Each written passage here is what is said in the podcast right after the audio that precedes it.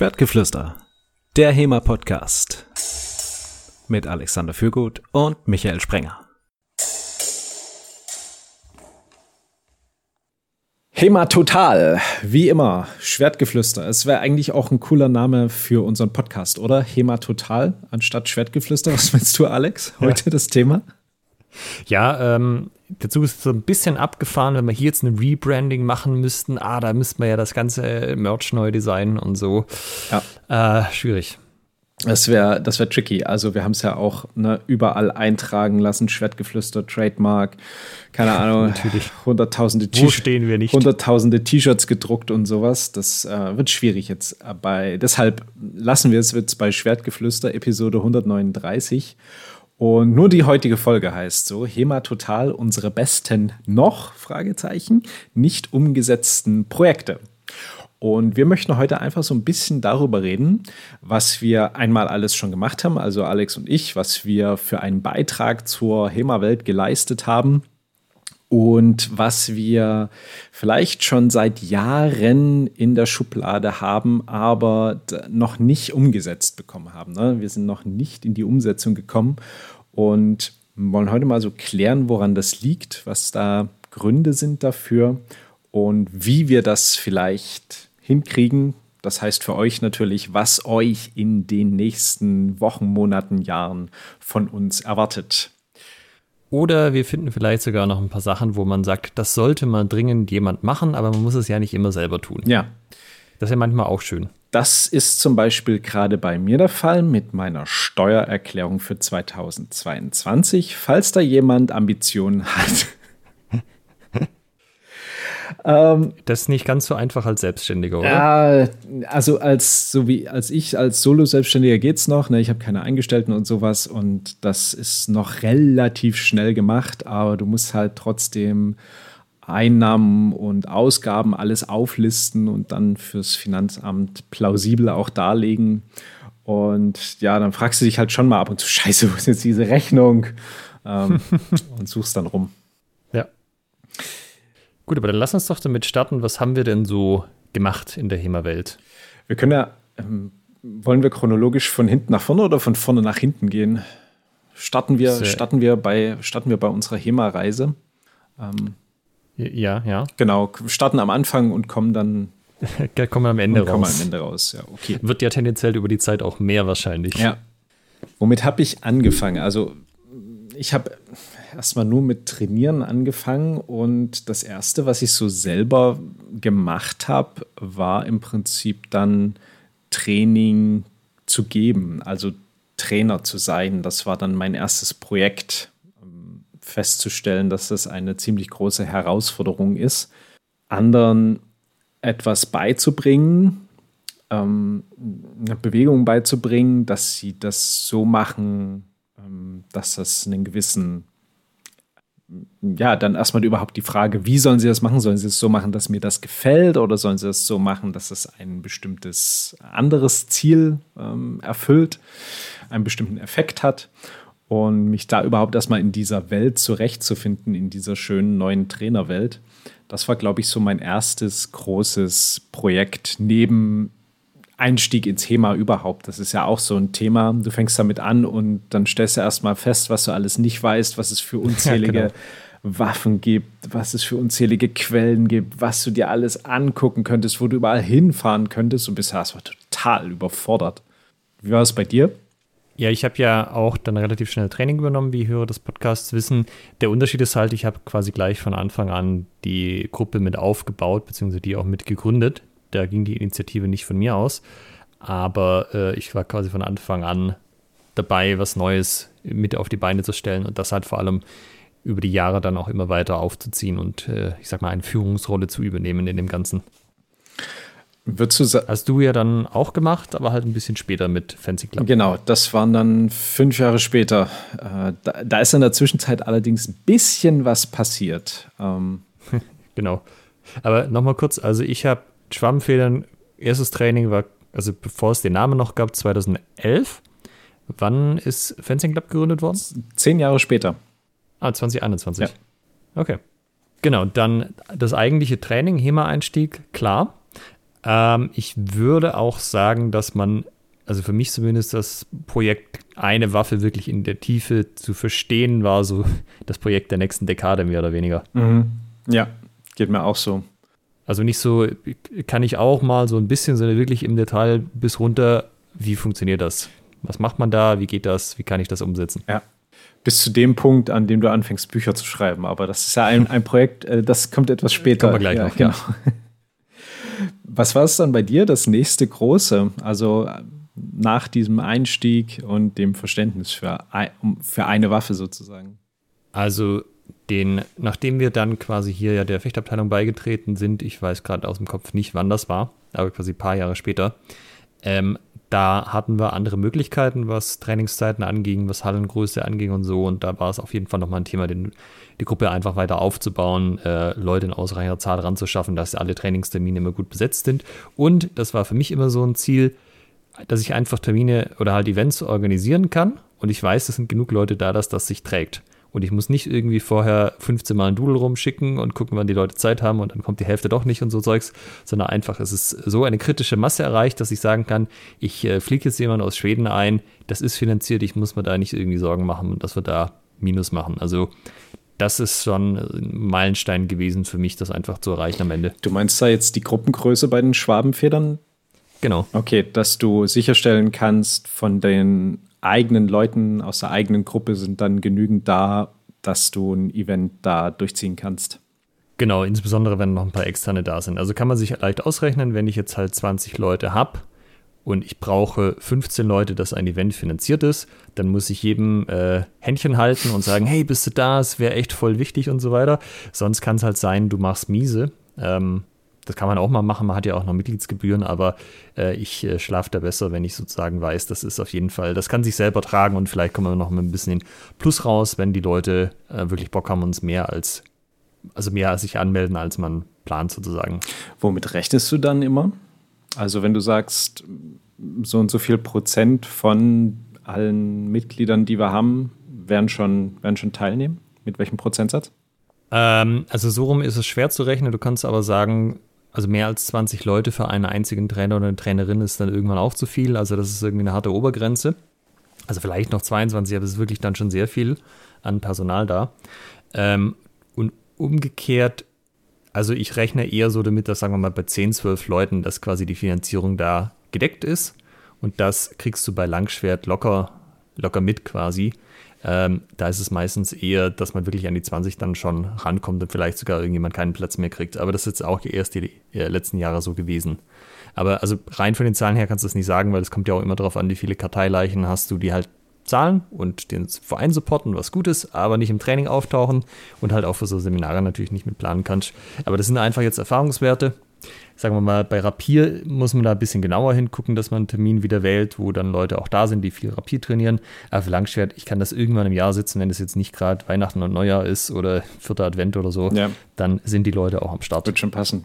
Da hast du natürlich ja. den Vorteil, dass du auch in einer Metropolregion unterwegs bist in Süddeutschland, hier am Blindarm äh, der Republik im Osten. Äh, ist es nicht ganz so. Also unsere ähm, wie soll ich sagen, die, wie nennt man das, das Einzugsgebiet, was wir hier haben, umfasst halt nicht direkt so viele Leute. Also die kommen dann schon mal eben aus mindestens 100, ähm, wahrscheinlich eher 200 Kilometern Entfernung. Für ein Event meinst du? Für ein Event, ja. Um da dran teilzunehmen, da ist es nicht so ganz so einfach, auch wenn man sagt, ja, hier Langschwert-Event. Also für so kleinere Sachen wie Seminare sind das häufig auch gar nicht so viele externe, sondern halt auch eher im Bereich 5 bis 8 oder so. Ich meine, Ulm und Neu-Ulm zusammen, ist, wir sind ja eine Grenzstadt, Baden-Württemberg und Bayern, die haben zusammen auch nur 200.000 Einwohner. Also das ist jetzt ist okay, aber es ist jetzt nicht so, als wäre das hier Berlin oder so. Nee, schon klar, aber bei euch sind ja dann München und Stuttgart in einer sehr, sehr gut erreichbaren Nähe, Nürnberg. Ähm, das macht sich ja. ja schon ein bisschen bemerkbar. Ja, ja, also bei den größeren Events, die ja wirklich über zwei Tage gehen, auf jeden Fall. Bei kleineren, ähm, so Tagesseminar oder so, äh, überlegen sich dann schon einige, ob sie da von München herfahren. Stuttgart ist da noch besser, weil da bist du unter ein bisschen eine Stunde hier in der Halle. Hm. Cool. Nee, genau. Also das war mir wichtig, dass ich einfach Zeugs organisieren kann und nicht, also vor allem dieses ewige Facebook-Werbung schalten und daheim äh, quasi intern nochmal Rundmails und so. Das ist, also mir ist das irgendwie echt auf den Sack gegangen und jetzt kann ich es einfach, kündige es irgendwie dreimal an und dann ist auch gut. Jetzt auch vergeben. Ja, an dem Punkt bin ich gerade noch bei meiner Gruppengröße, äh, dass ich da ein bisschen mehr die Werbetrommel rühren muss aber es wird auch von Jahr zu Jahr, äh, von Anfängerkurs zu Anfängerkurs, der ja. äh, quasi rüberschwappt, leichter. Andere wichtige Weinstein war noch für mich auch wieder intern, dass es Leute gibt, die Sachen organisieren, wo ich nicht direkt dran beteiligt bin. Also ich, ich helfe da schon mit irgendwie, aber Leute haben ähm, trauen sich das zu und machen das auch, selbstständig irgendwas zu organisieren, egal ob das ist ein Seminar oder ein Turnier oder sonst was ist dass es auch so hängt dran an, drauf kommt.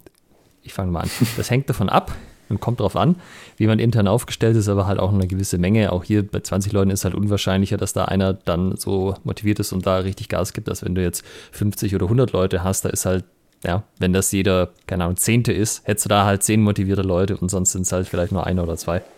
Es, es hängt drauf ab. Es hängt drauf ab, genau. Fände ich schön, wenn sich das jetzt als Redewendung in der HEMA-Szene etablieren würde. ah, es hängt ein bisschen drauf ab. Der Bauern, wo sein Fechtbuch wohnt. Ja.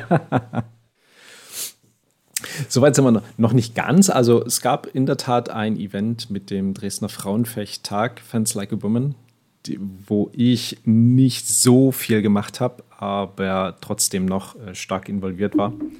Ähm,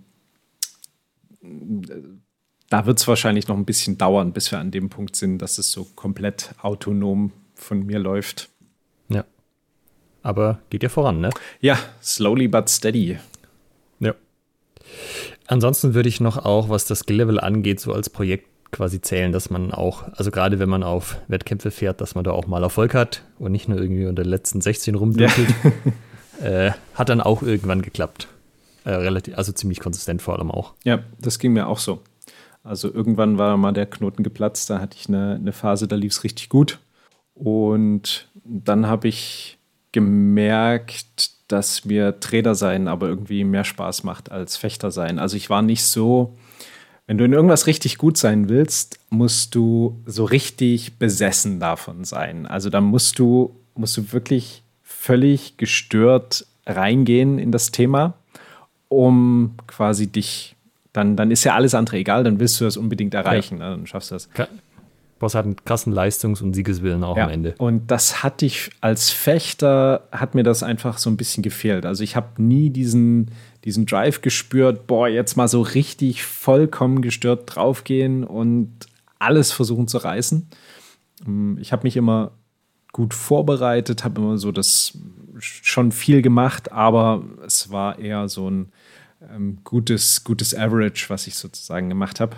Das sind dann eben auch mal ein paar sehr gute Platzierungen bei rumgekommen, aber dass ich es dann wirklich so bis an die krasse Spitze geschafft habe, dauerhaft, ähm, sowas nicht. Ja. Hast du dann noch irgendwas, wo du sagen würdest, das ist so selbstfechtermäßig, gruppenmäßig, trainermäßig ein Projekt, wo du was du erreicht hattest?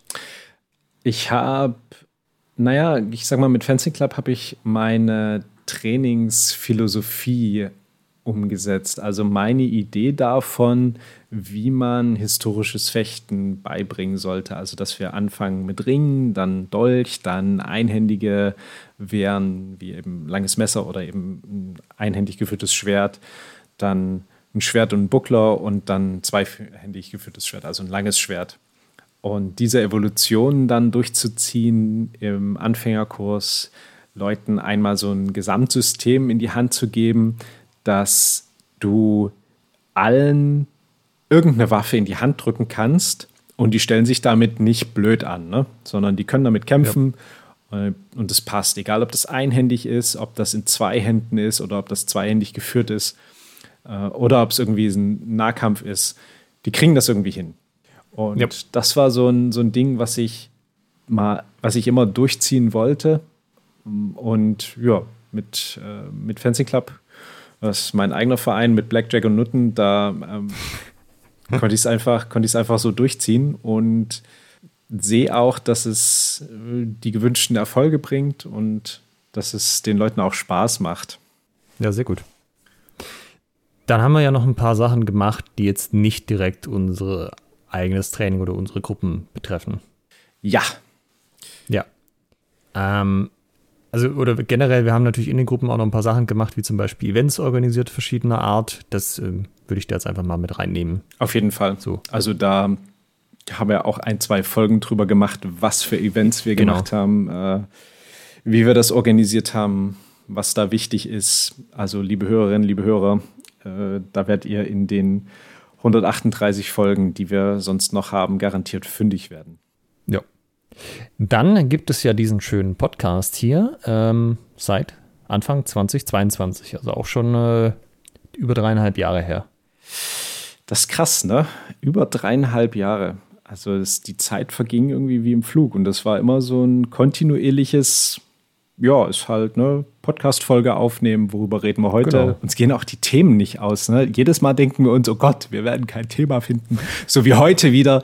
Und uns sagten, worüber reden wir denn? Und dann, ja, ach, darüber, ach, das wäre mal interessant. Komm, lass mal auf Aufnahme klicken und los geht's. Ja, also ich meine, wir haben ja jederzeit die Möglichkeit zu sagen, jetzt haben wir alles erzählt, was es zu erzählen gibt. Jetzt haben wir wirklich jetzt, mal äh, alles äh, abschließend behandelt, genau. Genau, HEMA ist rundum und abschließend behandelt und wir kommen erst in drei Jahren wieder aus dem Keller raus, wenn es ein neues Thema gibt. Genau. Aber ist noch nicht so weit. Das wäre auch schlimm, weil dann müssten die Leute mit HEMA aufhören, weil dann wäre das Thema ja durch. Ne? Brauchst genau. du nicht mehr machen. Lass gut sein. Schwertgeflüster ist durch. Erschlossen. Ja, genau. Ja, äh, das wird Hörer des Podcasts jetzt nicht überraschen, dass wir diesen Podcast machen. Badumts. Es gibt ja noch ein paar andere Sachen. Also ich habe ja zum Beispiel irgendwann HEMA.events aufgesetzt. Mhm. Ich, äh, das ist wahrscheinlich auch schon wieder zwei Jahre her oder so. Der bessere HEMA-Eventkalender. Ja, genau. Für deutschsprachiges Europa, also Deutschland, Österreich, Schweiz. Das läuft soweit auch, wird angenommen, der Kalender füllt sich. Man merkt auch, dass es mehr HEMA-Events gibt. Äh, übrigens, wenn ihr das nicht wusstet, ihr könnt auch eure, äh, also quasi HEMA-Events bei euch auf der Homepage einbinden. Also wenn ihr zum Beispiel jetzt sagt, ihr habt, ihr braucht keinen eigenen Eventkalender, weil wenn ihr was macht, ist das eh öffentlich und es ist jetzt nicht so, dass ihr fünf interne Events auf ein externes habt, wo es sich vielleicht lohnt, einen eigenen Kalender zu betreiben. Dann könnt ihr das einfach direkt bei euch einbinden. Vor allem in äh, WordPress geht das ziemlich einfach über ein Plugin. Und dann müsst ihr keine zwei Kalender pflegen. Ja? Das ähm, gibt eine kleine Anleitung auf HEMA Events, müsst ihr einfach mal ins Menü gucken wie ihr das einbetten könnt. Und das ist ja zum Beispiel was, was du mit Fancy Club auch nutzt, oder? Ganz genau. Ich habe nämlich genau diesen äh, Gedankengang gehabt. Boah, ich baue da jetzt hier nicht einen eigenen Kalender, wo ich nochmal genau das gleiche hinschreibe wie bei HEMA-Events. Alex, wie kriege ich HEMA-Events auf meine Seite verlinkt? Und ja, da hat Alex mir das erklärt. Vielen Dank an dieser Stelle nochmal. Und ja, äh, ja, das hat dann dazu geführt, dass man bei fencing-club.de slash Veranstaltungen jetzt dann die Auszüge von HEMA-Events sieht und gibt natürlich noch mal eine eigene Veranstaltungsseite, wo man sich dann anmelden kann, aber die ist dann eben nicht in diesem, also dann habe ich nicht nochmal einen Kalender dafür gemacht, ne? das ist dann eben nur für die Anmeldung. Ja. Äh, gibt eine kleine Regel, ihr dürft nur eure eigenen Events einbinden. Also es kann, kann jetzt nicht irgendjemand einfach so, ohne zu fragen, die Events von jemand anders anbinden, sondern halt eure eigenen. Aber da müsst ihr auch nicht fragen, das könnt ihr einfach machen. Ähm, ansonsten, ich habe noch die Seite HEMA Guide, da habe ich äh, eine Zeit lang Artikel geschrieben, war da aber, also Artikel schreiben tatsächlich als Medium ist schon auch gar nicht so unaufwendig. Habe ich im Endeffekt nicht mehr großartig was gemacht, seit wir den Podcast haben, weil das einfach ein einfacheres Format ist für das, was ich, äh, also wie ich kommuniziere so. Ich finde das einfacher, hier einen Podcast mit dir aufzunehmen, als einen Artikel zuzuschreiben. Ja, finde ich auch deutlich angenehmer. Kannst ja einfach alles von der Seele labern und im Gespräch kommen ja dann auch nochmal Ideen dazu. Man kann Sachen ja, ein bisschen genau. genauer ausführen. Man hat seinen, seinen Sparringspartner, der einem sagen kann, Herr, habe ich nicht verstanden, erklär es mir nochmal. Und ja. äh, das macht es dann auch, glaube ich, einfacher für Leute beim Zuhören, das zu verstehen, als wenn du irgendwas durchliest und denkst, hm, ganz schlau bin ich jetzt hier nicht draus geworden. Ja, ich bin auch kein so ein Fan privat von Podcasts, wo einfach einer alleine macht, weil die sind meistens so ein bisschen, äh, klingt halt, als würde jemand was, ein Skript ablesen, was ja meistens auch der Fall ist. Ja. also, ich finde Gespräche natürlich und netter zu, zuhören. So, liebe Kinder, heute erzähle ich euch was über die Geschichte des historischen Fechtens. genau. Ähm, ansonsten, ich schreibe ein Buch über den Schielhau. Das äh, wird auch dieses Jahr noch rauskommen. Das ist der feste Plan. Es ist nicht mehr ganz so viel Zeit. Äh, jetzt, wo wir das gerade aufnehmen, ist September. Der, der ähm, Schielhau im Detail, richtig? Das ist der Arbeitstitel. Ich habe den finalen Titel noch nicht festgelegt. Ah, ja. Ich denke, da werden wir auch noch mal eine Folge zu machen, wenn es dann kurz vor Release ist, weil so uh. ein Buch erstellen ist interessant und äh, gar nicht so unaufwendig, sage ich mal. Ja, ich bekomme ja so, so äh, am Rande so die Einblicke, wenn du was erzählst, beziehungsweise in unseren Vorgesprächen, wenn da wieder irgendwie was dazugekommen ist. Wir haben ja auch die äh, vorletzte Episode dazu gemacht mit den, die, die ist ja auch dadurch entstanden, dass du dich darum gekümmert hast, wie man Fehler vermeidet, ne? die ganzen genau. wunderbaren genau. Kommentare. Also wenn ich es dann tatsächlich äh, so weit habe, dass es wirklich released wird in, keine Ahnung, zwei Wochen oder so, ich denke, dann werden wir einfach nochmal eine Folge machen, weil das ist schon auch äh, spannend, falls das mal jemand anders vorhat, was da alles eigentlich dazugehört. Ich mache ähm, Self-Publishing, muss ich an der Stelle vielleicht dazu sagen. Das heißt, äh, ich mache tatsächlich alles selber oder muss äh, zumindest Leute dafür bezahlen, dass sie das für mich machen und die Leute auch erst finden und so. Steht kein äh, Verlag dahinter. Oh, vor allem den Leuten dann auf den Sack gehen, dass sie ihre Arbeit ordentlich machen. Ja, äh, also ist jetzt nur der kurze Überblick, aber ja, da wird es noch einiges zu sagen geben. Ist auch so ein Ding, ähm, hat mich einfach interessiert, wollte ich mal machen. Ähm, und ich, also ich meine, wir arbeiten ja hier auf äh, Basis immer von Büchern, also von Fechtbüchern. Und fand ich einfach mal spannend, diesen Prozess zu durchlaufen. Ob es am Ende auch Leute kaufen, wird sich dann zeigen. Ich hoffe schon. Mhm. Äh, weiß man aber natürlich vorher nicht, ob sich der ganze Aufwand am Ende auch gelohnt hat. Ja. Genau. Hast du noch äh, HEMA-Sachen gemacht, die, also sowas in der Richtung, die wir jetzt noch nicht aufgezählt hatten? Äh, ich habe noch keine, keine Bücher geschrieben oder irgendwelche Kanäle äh, veröffentlicht, sonst außer Schwertgeflüster sozusagen, wo ich Gründungsmitglied bin. Ja. Also ich habe ja so ein paar andere Sachen noch gemacht, wie zum Beispiel den Hemazensus, über den wir ja auch schon das eine oder andere Mal berichtet hatten. Also einfach mal gucken, wie viele Leute trainieren überhaupt war es in Deutschland äh, und in Österreich dann auch. Das war natürlich auch äh, ein ziemlicher Aufwand so. Habe dazu auch ein Paper geschrieben und das auch einmal veröffentlicht, dass das auch wissenschaftlich verwertbar ist, äh, weil sonst kannst du die Zahlen nicht so gut äh, zitieren. Jetzt geht das alles. Ja, äh, von daher mal gucken. Ich glaube, das mache ich so schnell äh, nicht nochmal. Wo hast du dieses Paper veröffentlicht?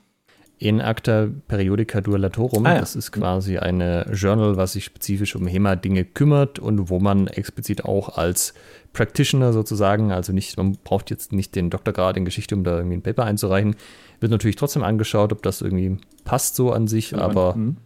genau. Gibt einen, einen Review-Prozess. Ja, wobei da, also da kam jetzt nicht so viel Anmerkungen zurück an der Stelle tatsächlich. Ähm, ist halt auch kein Fachmagazin für Statistik oder so. Ich denke, wenn ich versucht hätte, das Paper im Statistikjournal einzureichen, die hätten da äh, wahrscheinlich ein bisschen mehr auf die Details noch geguckt. Ja, ja. Genau, ansonsten, was ich auch noch gemacht habe, sind immer wieder diverse Kartenprojekte. Ah, das, was wahrscheinlich die meisten kennen, ist diese HEMA-Gruppenkarte in Deutschland. Also ich habe ja für den Zensus eh die ganzen deutschen Gruppen zusammengetragen und die habe ich dann entsprechend in eine Karte überführt. Das ist auch auf HEMA Guide verlinkt und ich weiß auch rein von den Zugriffszahlen, dass viele Leute das sich anschauen und ich denke auch darüber wahrscheinlich HEMA-Gruppen finden. Also liebe Hörerinnen, liebe Hörer, falls ihr über diesen Podcast gestolpert seid und euch fragt, HEMA, was sind das? Da gibt es mit Schwertern und so. Genau. Und guckt auf HEMA Guide die Deutschlandkarte der ganzen Gruppen an und dann findet ihr was in eurer Nähe und da geht ihr einfach vorbei und habt Spaß. Genau. Äh, ja, das sind so die Sachen. Ich habe äh, über die Jahre irgendwie so viel Krams gemacht. Ich bin mir nicht mal sicher, ob ich irgendwas jetzt vergessen habe, aber ich glaube, das sollten die wichtigsten Punkte so sein. Na, ich würde. Fehlt bei dir noch irgendwas? Äh, ja, ich habe den Nationalkader im historischen Fechten ah. ins Leben gerufen. Also, ja, erzähl doch mal, wie ist das gelaufen? Ich hatte mich eigentlich für das Amt äh, beim Dachverband äh, damals für den Vizebildung beworben, habe dann in einer Kampfabstimmung ähm, gegen meinen Gegenkandidaten äh, verloren.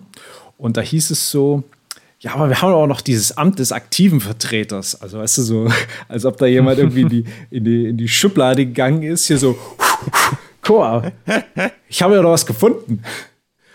Und ja. ähm, meine Antwort war, aktiven was? Und also, ja, mit Nationalkader und so. Ich sind wir schon auf diesem Level? Nee, sind wir nicht, aber das müsstest du dann machen. Hm. Alles klar. Na, ich war in, an Turnieren und wettbewerbsorientiertem Fechten interessiert, war genau mein Ding. Und habe ich gesagt, ja, gut, mache ich. Und wenn ich halt Dinge mache, dann setze ich die, also wenn ich sage, ich mache das jetzt, ne, ich verpflichte mich jetzt dazu, dann kommt da auch immer was raus. Also da, da wäre es mir irgendwie peinlich. Also ich weiß nicht, ist so mein Naturell, ist mir unangenehm, da nichts abzuliefern. Und da bin ich halt dann erstmal Step by Step losgegangen, habe mal eine um wie habe ich das gemacht? Ich habe erstmal eine Umfrage gemacht, was sind denn eure Befindlichkeiten, was, was denkt ihr zu dem Thema? Und habe mhm. eine Million Antworten bekommen und mich überhaupt erstmal darin reingedacht, sozusagen, was sagt jetzt Deutschland, HEMA, HEMA Deutschland dazu? Und festgestellt, okay. Die meisten wahrscheinlich, ist mir egal. Ja, ist mir egal oder äh, haben wir nicht andere Probleme? Und ich so, ja, pff, vielleicht, aber das ist jetzt halt mein Thema. Und habe dann ziemlich schnell festgestellt, du kannst das hier nicht allen recht machen. Du guckst jetzt halt die an, denen du es damit recht machen willst. Und das sind halt die, die wirklich wettbewerbsorientiert fechten wollen, die international ja. fechten wollen und die das Ganze als Sport sehen. Das ist ja ein Teil des historischen Fechtens und für die macht man das jetzt. Ja, und bin ich losgegangen, habe so Leuten gesprochen. Ich kam mir da vor, weißt du, wie so ein, so ein so ein shady Dude, der hier Rolex irgendwie am St an einer dunklen Straßenecke verkauft. So, hast du Interesse am Kader? Das ist ein ganz heißes Ding. Ähm, komm mal mit. ja, sehr schön. Hier ist die Badewanne mit äh, Eiswürfeln drin. Ja. Wie geht's deiner Niere so? trinkst, trinkst du viel Alkohol? Nee, oh, das ist gut. Und ähm, dann habe ich ähm, dann erstmal mit Männern angefangen, Männer Langschwert, dann habe ich einen Trainer gesucht und ähm, dann ja Leute gesucht, die da mitmachen und dann haben wir mal ein Trainingslager veranstaltet. Das erste, das war alles noch sehr ähm, ja, so, so, sehr Learning by, by Doing. Also wir, wir, wir fangen jetzt einfach erstmal an, probieren wir mal aus und gucken, wie es den Leuten gefällt und dann nehmen wir das Feedback und machen das dann im nächsten Jahr besser. Und ja, dann ging das so voran. Mm, dann kamen noch immer mehr Männer dazu und dann haben wir noch einen Frauen-Langschwertkader dazu genommen. Und da braucht man natürlich noch einen Frauentrainer, den haben wir dann auch gefunden oder habe ich dann auch gefunden. Und dann habe ich dafür gesorgt, dass wir auch eine feste Trainingsstätte für den Kader bekommen, also dass wir Trainingslager regelmäßig abhalten können, einmal im Frühjahr, einmal im Herbst, ähm, dass das gesichert ist. Das war damals die Landessportschule Bad Blankenburg. Ähm, da habe ich mich quasi darum gekümmert, dass wir dort einen, einen, Platz kriegen, dass wir dort trainieren dürfen. Ähm, da war auch, da, darauf bin ich auch echt ein bisschen stolz. Das war 2021, genau. Da ging es nämlich darum, das war ja Corona All-Time High. Ne? Also ja. nichts geht in Deutschland. Alles, alles mit Maske, alles mit Abstand, alles ganz, ganz schwierig. Öffentliche Veranstaltungen, Sport, also war ja überhaupt nicht dran zu denken. Ja. Und ich so, ja, wir wollen gerne ein Trainingslager veranstalten. Und die Landessportschule so, äh, nee, weil ja. Corona und so. Ähm, dürfen wir nicht machen. So, ich natürlich mir gedacht, das wollen wir doch mal sehen. Äh, habe dann nachgeguckt und festgestellt, dass es da vom Ministerium in Thüringen, also Bad Blankenburg liegt in Thüringen, und da gab es so ein, so ein Schriebs, was alles erlaubt ist und was nicht. Und da stand explizit drin, Kader auch von nicht-olympischen Sportarten dürfen trainieren. Damit das ist gut zu wissen, ne? Weil, also es gab ja immer mal wieder Ausnahmen für äh, Profisport, weil das natürlich deren Beruf, ne? Ja. Aber schön, dass es auch nicht olympische Sportarten Genau, sind. das war, also da haben wir ja auch wieder Föderalismus in Reinstform erlebt in der Corona-Zeit. Jedes Bundesland, äh, gefühlt jede Gemeinde hat es anders gelöst. Ja, das war nicht so ideal. Und deshalb musste man dann gucken, okay, wie ist es in Thüringen? Damit bin ich dann zur Landessportschule gegangen, habe gesagt, hier, guckt mal, so sieht's aus. Und die so, ah, weiß nicht. Ne? Es hat auch jeder irgendwie Schiss gehabt. Ähm, alle, alle dachten sich, naja, nicht, dass wir dann irgendwie, es war ja alles mit ziemlich krassen Strafen belegt, wenn du dort irgendwie eine illegale Versammlung abgehalten hast. Also da waren alle ziemlich empfindlich. Ähm, aber wenn sie uns eine, ähm, eine quasi, was war das, so, eine, so, eine, so ein Gutachten oder so eine äh, Genehmigung, Genehmigung vom Ministerium ähm, für, ich glaube, Sport und boah, frag mich, was das ist, ähm, ist, äh, wenn sie uns das ähm, bringen, dann könnten wir das so machen. Also bin ich zu diesem Ministerium, habe denen eine E-Mail geschrieben, habe gesagt, hier, wir machen das und das und dies und das und jenes und wir bräuchten jetzt dafür ähm, eine Aussage, geht oder geht nicht. Ja. Ja, und äh, die habe ich dann auch bekommen. Haben sie gesagt, ja, sie dürfen mit diesen den Gruppierungen, mit Meldelisten, tralala, also die haben es echt ernst genommen. Die haben sich da auch im Detail angeguckt, was wir da machen. Das fand ich krass. Und da haben sie gesagt, ja, da, das, das ist okay. Und dann bin ich damit wieder zur Landessportschule und habe gesagt, hier, es war wie Passierschein A38. Ja. Und habe gesagt, so, jetzt aber. Und gesagt, okay, dann dürft ihr trainieren. Ja. Das war, ja, aber ich glaube, das war cool. Der Unterschied zu anderen Ländern ist, glaube ich, äh, da hätte man einen ganzen Krams gemacht und da hätte es trotzdem geheißen, nee, ist nicht. Aber bei uns, wenn du alle Sachen hast und die hinlegst, dann ist genau, so, ja, wenn gut. du in, in dem Fall mach mal. Wenn du in Deutschland die nötigen Formulare bringst und da irgendwie eine Behörde sagt, ja, ist okay, dann ist okay. Dann ist okay. Dann verlässt man sich da auch drauf. Ja, ähm, ja und das waren so die, die größten Errungenschaften. Und dann eben das Weiterführen. Also ich habe das dann zum Schluss noch so weit geführt, dass ich auch den, den Rapierkader noch äh, aufgesetzt habe, äh, da auch Trainer gesucht habe, äh, Leute gesucht habe, die sich beteiligen. Den gibt es seit letztem Jahr, richtig? Also 2022? Ja, glaube ja, genau.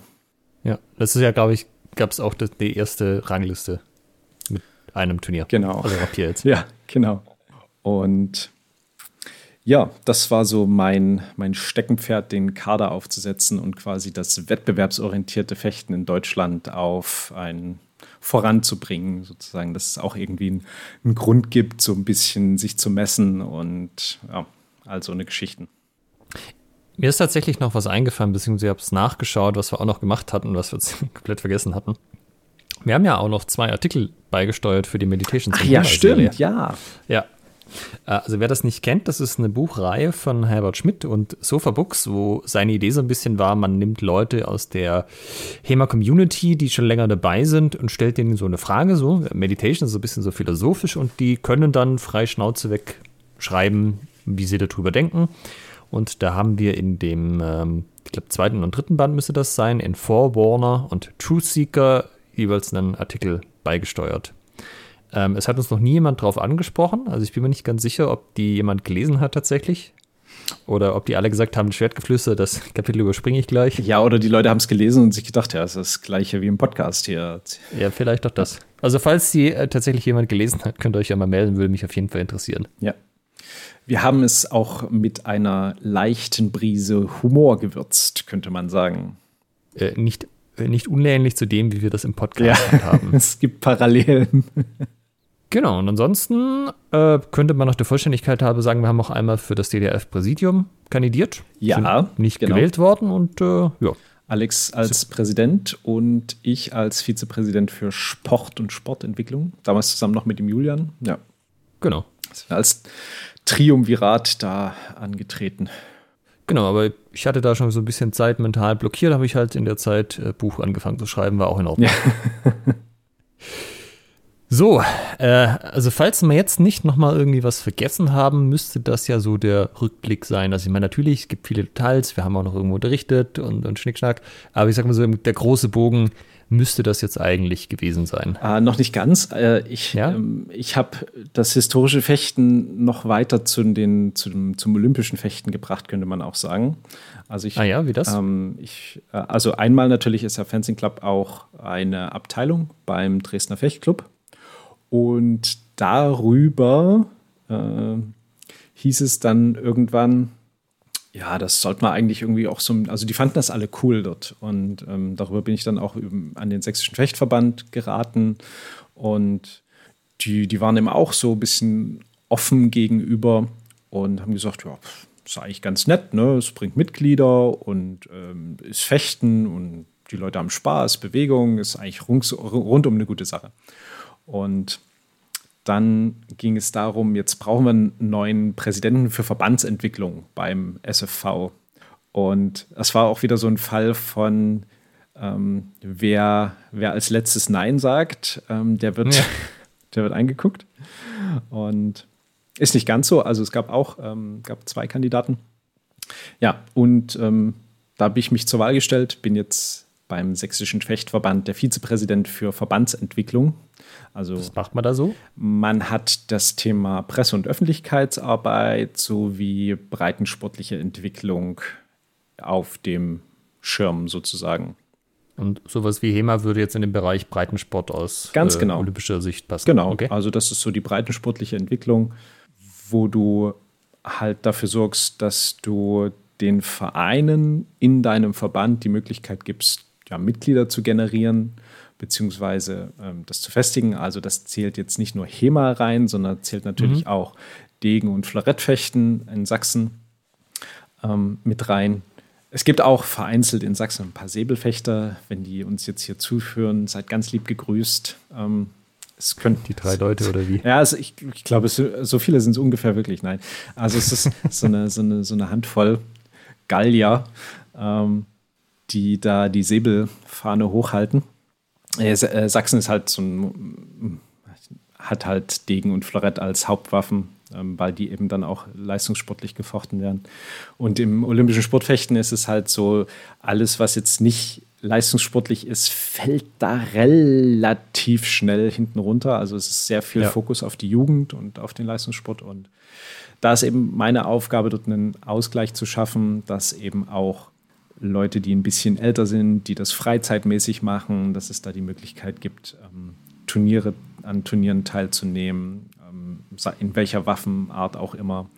Und Seit wann machst du das jetzt? Unterstützen. Seit weil jetzt muss ich lügen, seit diesem Anfang des Jahres. Also knappe neun Monate so. Acht, neun. Jetzt, äh, ich müsste mal gucken, wann die, wann die Mitgliederversammlung war. Die war im, im ersten Quartal. Okay, also aber die nächste Frage wäre natürlich, äh, was denn schon so die Erfolge sind, die du vorzuweisen hast. Äh, kommt da natürlich immer darauf an, wie lange man schon im Amt ist. Ja. Also ein Erfolg ist, dass wir in Sachsen jetzt auch eine Trainerausbildung für historisches Fechten anbieten werden. Die, da kann ich ein klein bisschen Werbung machen. Die Vorstufenqualifikation dafür beginnt am äh, 2. bis 4. Februar. Da findet ihr alle Infos auf der Seite fechten-sachsen.org. Also 2024. 2024, genau. Und die Vorstufenqualifikation ist dann eben die, die Grundlage für diese Trainerausbildung. Die wird mit den olympischen Sportfechtern zusammen gemacht. Und genau, dann wir, muss man ja ein paar Module für die Trainerausbildung kann man bei seinem Sport, äh, Stadtsport oder Kreissportbund machen. Und dann wird es eine, die weiteren Module geben.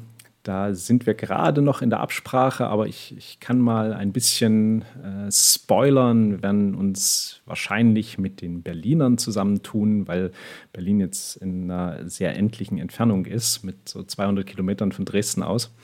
Und ich sag mal, selbst beim Sportfechten ist die Menge an Leuten, die ein C, eine C-Lizenz machen möchten, dann nicht so ultra krass riesig, die das dann auf einmal machen. Und beim, beim historischen Fechten ist es natürlich noch mal äh, weniger.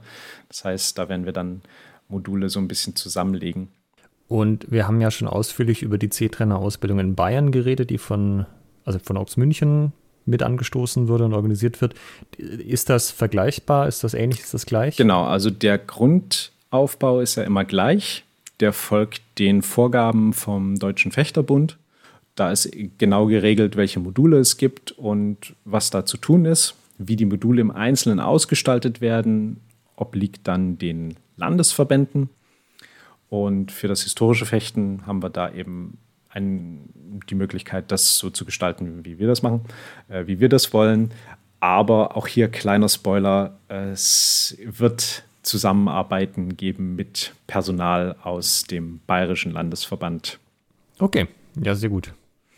Genau, sodass wir dann nächstes Jahr auch als sächsischer Fechtverband einen Trainerschein, historisches Fechten, C-Trainer-Lizenz, eine DOSB-Lizenz sozusagen ausgeben können macht es natürlich auch sukzessive einfacher in anderen Bundesländern, das umzusetzen, weil solange es nur ein Bundesland ist, wo es das gibt, kann man immer sagen, ja, was die Bayern machen, uns egal. So. Ja. Aber je mehr Bundesländer natürlich sowas anbieten, äh, desto größer der Druck für die übrigen zu sagen, gut, vielleicht müssen wir uns das auch nochmal anschauen ja. und nochmal neu evaluieren. Jetzt haben es die Bayern, die Preußen auch und die Sachsen und ja. puh, jetzt wird es langsam dünn, hier sich rauszureden. Ne? Ja, genau. Und man hat auch, so. man hat auch dann immer bessere Möglichkeiten, das, also es wird immer einfacher, das auch dann im eigenen ja. Bundesland umzusetzen. Man kann dann Kooperationen eingehen. Du kannst Gibt ja mehr Erfahrungswerte. Du kannst ja sämtliche Module irgendwo machen ne, und lässt dir dann von deinem Heimatverband äh, die, die Lizenz ausstellen, auch wenn du die Module in Bayern oder Berlin gemacht hast. Das ist ja möglich mit dieser, mit dieser Variante. Das ist sehr, sehr, sehr, sehr cool. Und weil du mich nach den Errungenschaften gefragt hast, eine zweite ja. Errungenschaft ist, es gibt jetzt auch eine weitere äh, Abteilung historisches Fechten bei einem sächsischen äh, Fechtverein, und zwar der SV Medizin Bautzen, hat jetzt auch eine Sektion historisches Fechten. Die, da wird das Training in einer Stadt namens Kamenz, ähm, das hier in Nord. Das Nord, sehr östlich. Naja, es ist so, so Nord, Nordostsachsen, ja ähm, stattfinden. Also auf dem, auf dem Land. Äh, ist jetzt keine Metropolregion, aber ja.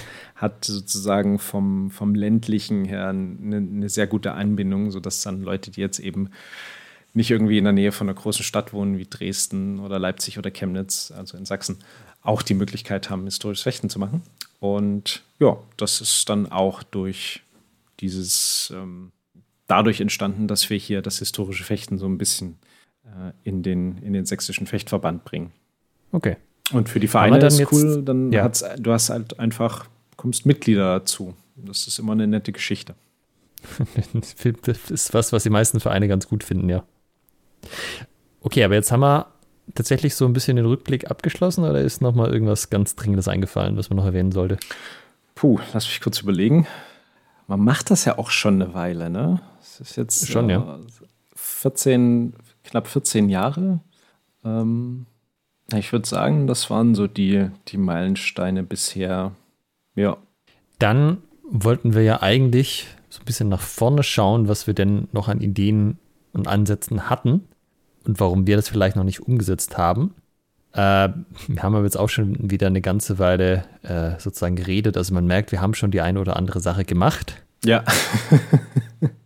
Äh, und gerade so langlaufende Sachen wie der Podcast schränken natürlich auch ein bisschen die Möglichkeit ein, nochmal neue Sachen anzufangen, weil auch wenn das sehr nett ist, das kostet natürlich alles irgendwo Zeit. Ja, man muss die Folgen aufnehmen, schneiden, Gäste einladen.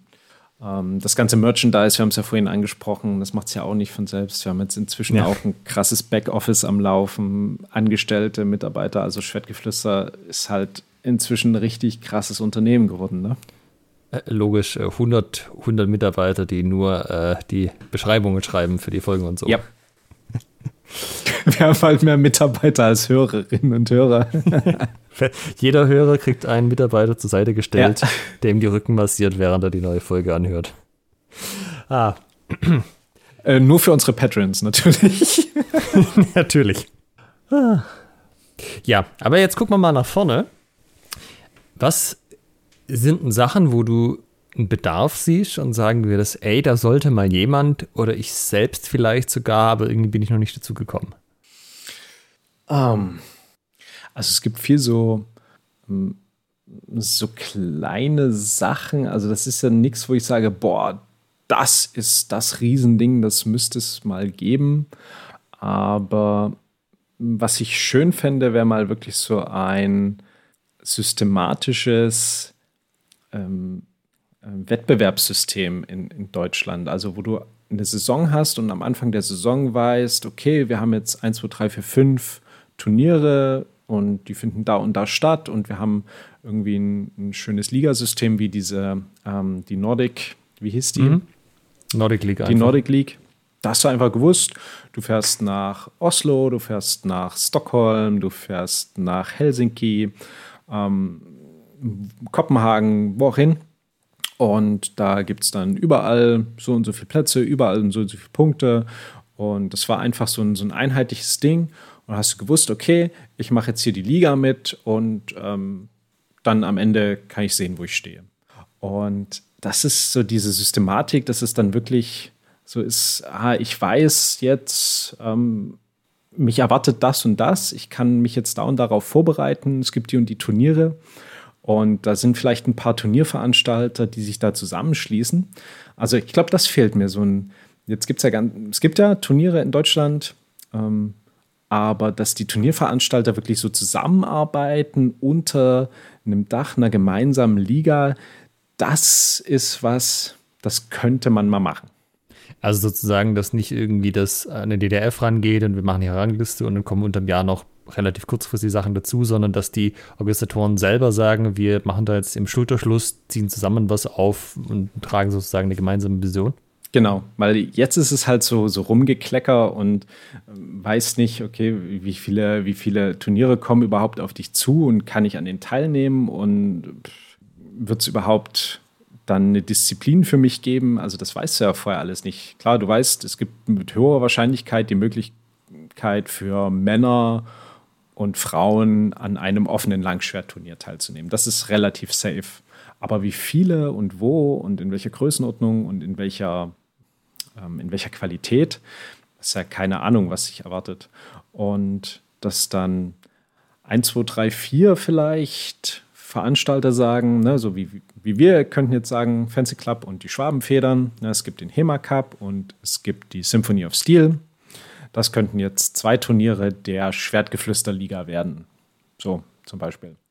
Und dann suchen wir uns noch zwei dazu und dann wissen wir, okay, dann, dann, dann, über das Jahr verteilt und los geht's. Ja, ich denke auch. Also die, generell, dass sich die Veranstalter von diesen Events einfach nochmal besser vernetzen und halt auch gemeinsam Sachen auf die Beine stellen und sich gegenseitig unterstützen. Jetzt läuft das ja alles über so die Ebene des Individuums, dass du als Kampfrichter sagst, ich gehe da hin oder nicht hin, ja. aber dass sich wirklich verschiedene Gruppen und Organisationen zusammen irgendwas auf die Beine stellen, das ist eher selten. Weil du, du hast gerade den, den absoluten äh, Painpunkt angesprochen, Kampfrichter. Wenn du halt vier Vereine hast und sagst, okay, wir machen zusammen diese Liga, und es steht fest, wir schicken unsere Kampfrichter zu, na, wir, ich bleibe jetzt mal beim Beispiel, vier Turniere. Und ich weiß, okay, wir haben jetzt äh, drei Leute, die Kampf richten können. Alles klar, die fahren zu diesen drei Events dahin. Und das klären wir, wie wir das finanzieren und so weiter und so fort. Und ich weiß dann aber auch, wenn der HEMA Cup stattfindet, dass ich von drei anderen Gruppen Kampfrichter kriege und dann nicht betteln und hausieren muss und horrende Summen ausgeben muss dafür, dass du irgendwie Kampfrichter reinkriegst. Ne? Ja, also das wäre tatsächlich was, was wahrscheinlich ganz gut tun würde. Wäre, das äh, trägt auch noch mal so ein bisschen zur Professionalisierung bei. Und die Art, wie das zum Beispiel in der Nordic League gemacht wurde, fand ich nicht schlecht. Es gab auch immer mal wieder so Überlegungen, äh, dass es irgendwie so eine Alpenliga gibt, habe ich mal gehört. So quasi Schweiz, Norditalien zusammen, da die Ecke, vielleicht noch Österreich. Also ist teilweise nicht passiert, aber das ist was, was man hier im zentraleuropäischen Raum irgendwie nicht so in der Form hatte und ja, wäre mal spannend. Muss ja nicht nur in einem Land sein, kann ja auch ein Land und die angrenzenden Sachen sein. Ja. Also wäre ich auch selbst als Turnierveranstalter super offen für das Thema und ein, ein offener Aufruf an unsere Hörerinnen und Hörer, wenn ihr Turniere bei euch veranstaltet, dann schreibt uns gern post.schwertgeflüster.de und sagt, das mit der Liga finde ich cool, lasst uns mal zusammentun und hier was Gemeinsames starten.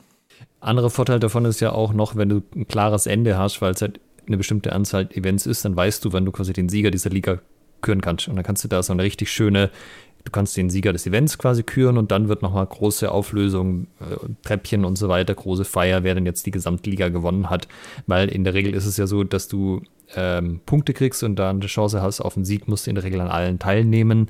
Und ähm, tendenziell kann man es auch so einrichten, dass das letzte Event irgendwie das größte ist oder noch ein paar Punkte mehr gibt, um den Anreiz noch zu erhöhen.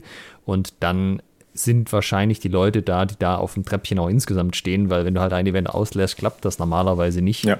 Und ja, also da kann man dann sicherlich auch noch ein paar schöne Sachen mitmachen. Ja, das finde ich mal sehr, sehr schön, ja.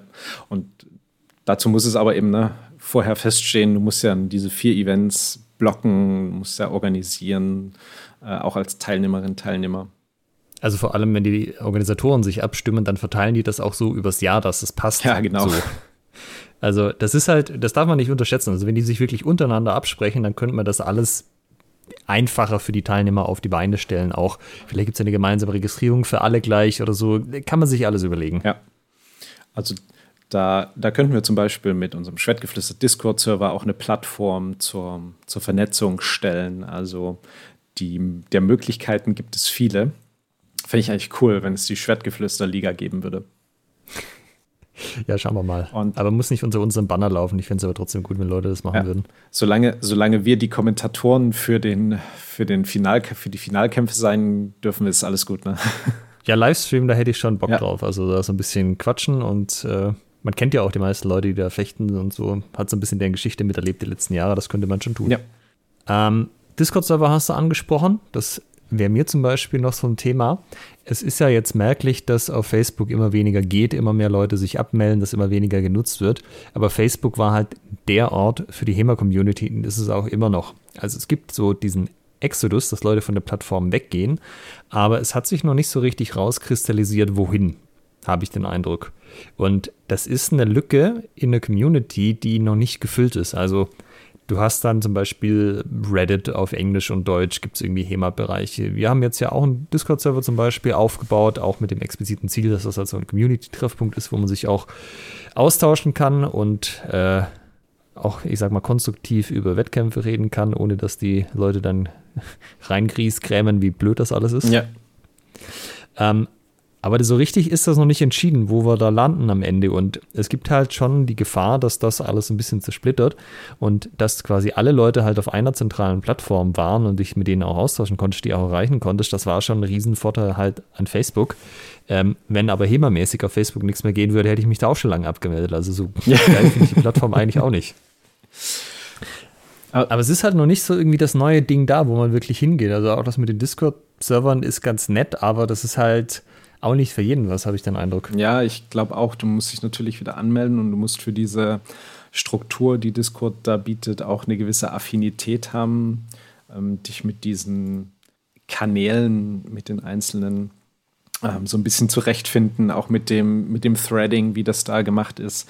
Es ist, es ist natürlich anders als Facebook. Ne? Man braucht da ein bisschen, muss sich schon ein bisschen dran gewöhnen. Nichtsdestotrotz haben wir jetzt über 100 Teilnehmerinnen und Teilnehmer beim, auf dem Discord-Server. Also es wächst. Sind wir schon bei 150? Nee, 150 noch nicht. Ich glaube 100, bisschen mehr als 110, wenn ich es hier richtig ja, sehe. Und genau, ja. Also ist insofern, ich meine, du kannst es auch nicht so gut im Browser einfach verwenden. In der Regel wirst du ja schon die App dazu runterladen. Also es sind schon ein paar Hürden da. Vielleicht ist der Discord gar nicht das Richtige, aber so dieses, ich habe halt inzwischen WhatsApp-Gruppen, HEMA-WhatsApp-Gruppen vom Verein und extern und überhaupt. Das geht auch irgendwie, ist aber auch nicht so geil, weil ich will ja auch nicht, dass irgendwie ständig das äh, Handy bimmelt, weil irgendjemand äh, keine Ahnung, was wissen will oder nur mal so ein Meme raushaut. Äh, Facebook war zumindest so, also zumindest bei mir eingestellt, dass das sich nicht von alleine gemeldet hat, wenn irgendjemand was gemacht hat, ja. sondern da musste ich aktiv reinschauen.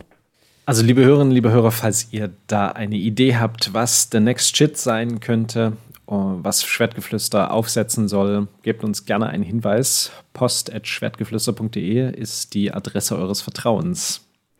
Also was ich mir da schon oft überlegt habe und auch mal so ein bisschen angefangen habe zu coden, aber war mir dann doch zu viel Aufwand. Ähm, wenn du zum Beispiel Trainer einladen möchtest, jetzt auf ein Seminar oder so, dann stellen sich immer die gleichen Fragen so. Wen gibt es da denn überhaupt?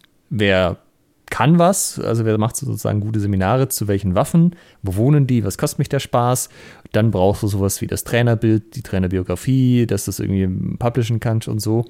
Und das läuft halt alles so über E-Mails, Bekannte, Facebook, wobei E-Mail eigentlich die schlechteste Art ist. Also wenn ihr mit den Leuten Kontakt habt, versucht immer möglichst schnell von E-Mail auf irgendein anderes Medium zu kommen, weil E-Mail kann im Spam-Folder landen, wisst ihr nicht, ob es die anderen gelesen haben, hat häufig nicht so eine hohe Dringlichkeit und äh, bei zeitkritischen Sachen wartet man dann auch gerne mal.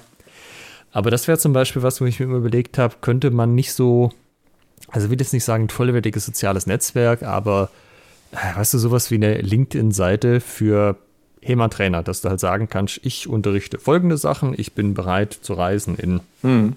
Deutschland, Europa, das sind ein paar Bilder von mir, die könnt ihr verwenden zur Ankündigung, meine Kurzbeschreibung, dass ihr auch wisst, was ich eigentlich mache. Ähm, vielleicht mit sowas wie einem Bewertungssystem, wobei man da ja mal aufpassen muss, dass einfach äh, keine Leute abgestraft werden, die sich halt bei einer bestimmten Gruppe von Menschen unbeliebt gemacht haben. Ja. Äh, also zu Unrecht jetzt in dem Fall. Aber das wäre so ein Ding, wo ich immer so ein bisschen den Eindruck hätte, eigentlich wäre das nützlich, dieses ganze Buchungszeugs da irgendwie einfacher abzubilden. Äh, so eine Art HEMA-Visitenkarte. Auf der anderen Seite ist natürlich schon die Frage, würde das jemand nutzen oder nicht, aber das ist halt auch so ein Bausteinchen von dem, was Facebook halt vorher gemacht hätte. Du hattest halt dein Facebook-Profil, da stand drin, ich bin Trainer hier und da, waren noch 15 Videos verlinkt und du hast halt irgendwie gepostet und die Leute wussten, du beschäftigst dich halt mit dem Thema. Ja. Aber das äh, fehlt mir irgendwie gerade so ein bisschen. Das ist etwas, was du auch durchsuchen kannst. Ich meine, so eine, genau. diese Möglichkeit, irgendwie eine digitale Visitenkarte, da gibt es ja zum Beispiel heylink.me, ähm, wo du da genau das erstellen kannst mit Bild und Text und ein paar Links und hast du nicht gesehen. Aber das ist halt was, was du dann wirklich wie eine Visitenkarte weitergibst, wo du ja. dann keine, man bräuchte dann eben noch eine Datenbank dazu. Du brauchst es halt eine Suche, ne? Ja. Also wenn ich halt sage, ey, ich würde mir gerne jemand von Rapier einladen, italienisches Rapier, kein Fabrice, wen gibt's denn da, der so um mich rum wohnt? Dann kann ich ja immer noch gucken und so, äh, krass, in Norditalien wohnen die fünf Dudes, die ich noch nie gehört habe, weil die halt nicht international so aktiv sind bisher, zumindest nicht in den Zirkeln, wo ich war. Aber das klingt voll super, was die machen. Schreibe ich die ja vielleicht mal an und sage, hey, wie sieht denn das aus? Hättest du Bock und so? Ähm, also es ist am Ende ja auch ein Vernetzungstool eigentlich für die Leute. Wäre natürlich ein geiles Add-on für die Schwertgeflüster-Webseite, muss man ja mal so sagen. Ähm, aber ist halt dann auch so ein bisschen Datenbank-Programmierungszeug dabei beziehungsweise halt du warst dann irgendein Backend, was du irgendwie verwalten musst mit den ganzen Einträgen und es geht. Also ich habe ge ich habe geguckt und ich habe nichts gefunden, was das einfach so von Haus aus kann, was man nur so quasi auf HEMA branden müsste und eigentlich alles schon da ist. Das heißt, das müsste man wirklich selber entwickeln und das ist immer Aufwand und zwar nicht nur der Einmalaufwand, sondern du hast ja dann konstanten Pflegeaufwand und das ist halt einfach äh, zu viel. Also das geht so nicht. Hast du da, also für mich nicht. Hast du da so mit, mit Datenbankgeschichten bei, bei WordPress ähm, mal äh, experimentiert? Also das gibt es ja in, in, in WordPress quasi äh, Tabellen, Dateien sozusagen, Datensätze abzulegen und die dann entsprechend auf eine, auf eine Website zu packen? Ja, die Datenspeicherung ist gar nicht so sehr das Problem, das geht zum Großteil automatisch, aber du brauchst ja auch das ganze Frontend dazu. Und eine benutzbare und gute UI zu machen, also ein Interface, wo dann Sachen sinnvoll hinterlegt sind und es gibt mehrere Ansichten und Details, ausklappen, einklappen, interaktiv und so ja. weiter. Das ist kein geringer Aufwand, sagen wir mal so. Vor allem, weil das jetzt, also da habe ich professionell jetzt in den letzten Jahren auch nicht viel gemacht und Webwelt entwickelt sich krass weiter. Da bist du halt dann, also da bin ich nicht up to date. Aber das wäre zum Beispiel was, das ist eigentlich für jemand, dessen tägliches Brot das ist, nicht so schwer zu machen. Ähm, also vielleicht hat da ja mal jemand Lust, so in Richtung Open Source Projekt sowas an den Start zu bringen. Mhm. Also so wie HEMA Events der, der Kalender ist, ähm, dann eine HEMA, HEMA.trainer sozusagen. Ähm, genau. Eine, eine, Datenbank mit, mit allen Infos, die man, die man braucht. Genau, HEMA Events funktioniert, weil ich da das komplette System quasi fertig kaufen konnte. Das ist einfach ein WordPress-Add-on oder mehrere, die da bezahle ich Geld für. Äh, das geht auch nur, seit ich kein Student mehr bin. Das kostet irgendwie 250 äh, bis 300 äh, Euro im Jahr für diese Lizenz. Heide Witzka. Genau. Also das habe ich bisher jetzt die ersten zwei Jahre so gezahlt. Da muss ich auch mal gucken, ob das langfristig tragbar ist oder ob man da nicht irgendwie ein bisschen Geld vielleicht auch von der Community einsammeln kann. Aber ich sag mal, der Vorteil ist halt, ich muss mich da nicht aktiv drum kümmern. Also ab und zu schreibt mal jemand, du, ich habe hier ein Event eingetragen, ohne eingeloggt gewesen zu sein. Ich würde jetzt gern was ändern. Dann sage ich, du, folgendes, mach mal, äh, ich kann das löschen, dann träge ich es einfach als eingeloggter User einfach direkt nochmal ein und da kannst du es editieren, so Zeugs, aber das ist halt Kleinkram im Vergleich zu dem eigentlichen Code, weil du hast natürlich immer so Sachen mit, ich habe jetzt irgendeine Bibliothek angebunden, die bestimmte Dinge tut und dann veraltet die, hat Sicherheitslücken, muss sie upgraden, dann musst du immer total am Ball bleiben und so ist das halt einfach auf Auto-Update eingestellt und da kümmern sich die Entwickler drum. Ja. Ähm, sonst würde das auch nicht gehen. Also wenn ich das von Hand machen müsste, das wäre nicht tragbar. Ja, nachvollziehbar. Gibt es auch was, wo du sagst, das wäre eigentlich mal cool, beziehungsweise das ist was, was du noch vorhast? Also, wo ich auch mal mit angefangen habe, und da könnte ich mir schon vorstellen, dass ich das mal fertig mache, weil es im Vergleich zu der Trainerseite sehr viel weniger Umfang hat. Ähm, ich habe ja diesen Kalender mit den HEMA-Gruppen. Äh, nicht Kalender, ich habe ja diese Karte mit den HEMA-Gruppen in Deutschland. Und es gibt jetzt kein äh, Open Source Projekt oder sonst was, wo du jetzt das machen kannst, dass du einfach sagst, man kann hier halt Gruppen eintragen, anzeigen auf einer Karte, kann die editieren, wenn die Gruppe einem gehört so. Und eigentlich ist es ja nur eine Google Maps Karte mit ein bisschen, also mit einer Liste dazu von den Gruppen, die da drauf gelistet sind. Oder kannst irgendwie anklicken, dann siehst du noch Details. Und äh, aktuell läuft das so, die Leute schreiben Mails und ich trage das dann in Excel-Liste ein und dann exportiere ich es nochmal neu. Das ist halt alles irgendwie manueller Aufwand. Das geht, weil in der Regel äh, nicht viele neue HEMA-Gruppen entstehen oder alte quasi untergehen so. Darum hält sich das in Grenzen, aber das ist auch was, wo ich mir denke, das wäre geschickt, da so ein System zu haben, das irgendwie als Open Source zu machen. Irgendwas ganz Simples, was eigentlich, ja, wo halt auf 80 Prozent des Bildschirms ist die Karte mit den Markern drauf. Ähm, das könnte gehen vom Pflegeaufwand her. Und da habe ich auch schon so ein bisschen angefangen, prototypisch, ähm, weil dann könnten die Leute halt einfach ihre Daten selber aktualisieren. Dann müsste das nicht über mich laufen und äh, ich muss da nicht in irgendwelchen Tabellen was hinterlegen. Mhm. Und wenn das halt ein Open Source Projekt wäre, könnten das beliebige andere Länder auch dann nutzen und sagen, gut, dann setze ich halt auch meine eigene äh, Website auf für Österreich, Schweiz, äh, Südafrika, keine Ahnung, wo es noch HEMA-Gruppen gibt. Mhm. Aber das ist, das ist ja ein immer wiederkehrendes Ding, dass einfach der Bedarf da ist, so Gruppenfinder zu haben. Und den löst jetzt aktuell jeder irgendwie separat und gibt eigentlich keinen Grund dafür, warum das so sein sollte. Das kann man einmal zentral lösen und dann halt sagen, äh, der, ja, Open Source zum Beispiel, jetzt könnt ihr das bei euch auch nutzen. Mhm. Ja, cool. Was mir auch noch so vorschwebt, wäre, wir hatten ja das Thema mit den Turnieren und das gleiche gilt ja auch für Seminare und, und Workshops und Weiterbildungen genereller Natur. Und dass man dort eine, eine Plattform schafft, wo eben nicht nur, wo man die Events dann nachgucken kann, sondern wo es so ein allgemein um, um Weiterbildung geht, vielleicht auch so explizit um, um Trainer, Trainerinnen Weiterbildung von verschiedenen Gruppen, die halt zum Thema XYZ irgendwas anbieten und man dort so ein, so ein bisschen eine Systematik drin hat, wie man als Trainer oder Trainerin, wenn du damit anfängst, auf unterschiedlichen Leveln deines Ausbildungsniveaus immer weißt, was du als nächstes machen kannst. Ja? Also Variante 1 ist, du, du fängst ne, der Klassiker, ähm, kann mal jemand, wer übernimmt als nächstes? Trainer geht weg, wer übernimmt es als nächstes? Ah, du bist als letzter ähm, zurückgetreten, ja. bist zu lange stehen geblieben, du machst das jetzt. Ja? Ähm, keine, keine Erfahrung, kein Trainerschein, nix was braucht diese Person so an, an Weiterbildungsseminaren, um erstmal losstarten zu können. Ne? Wenn man jetzt nicht gleich sagt, willst jetzt eine komplette Trainerausbildung machen, sondern was sind so die, die Sachen, womit du erstmal losschießen kannst. Und dann eben nach einem gewissen, nach einer gewissen Zeit, wo man sagt, okay, jetzt lohnt sich eine Trainerausbildung zu machen, hm, hm, hm, ne, gibt es die und die Möglichkeiten. Ja. Und dann gibt es Weiterbildung zu bestimmten Themen. Also wie widme ich mich strukturiert und systematisch einer historischen Quelle. Was ist dabei zu beachten? Was kann ich falsch machen? Ähm, wie mache ich das so, dass ich am wenigsten falsch mache? Sozusagen? Wie mache ich keinen Blödsinn? Wie extrahiere ich Bewegungen daraus? Wie, und dann eben das nächste, wie trainiere ich diese Bewegungen? Ne, wir haben ja die Folge darüber gemacht, wo wir uns über die verschiedenen Methoden unterhalten haben. Und dazu kann man ja immer ein Seminar machen, sei es jetzt online oder in, in Realität, wo dann irgendwie Sachen ausprobiert werden wie bereite ich Leute auf Wettkämpfe vor, all sowas. Das und ja, dafür eine, eine systematische Plattform zu haben, finde ich eigentlich schön. Das müsstest du schon irgendwie zentral ja organisieren, dass sich die Leute da zum einen absprechen und zum anderen, dass auch ja regelmäßig stattfindet. Also du brauchst ja dann auch einen bestimmten Stab von Leuten, die das jeweils unterrichten können.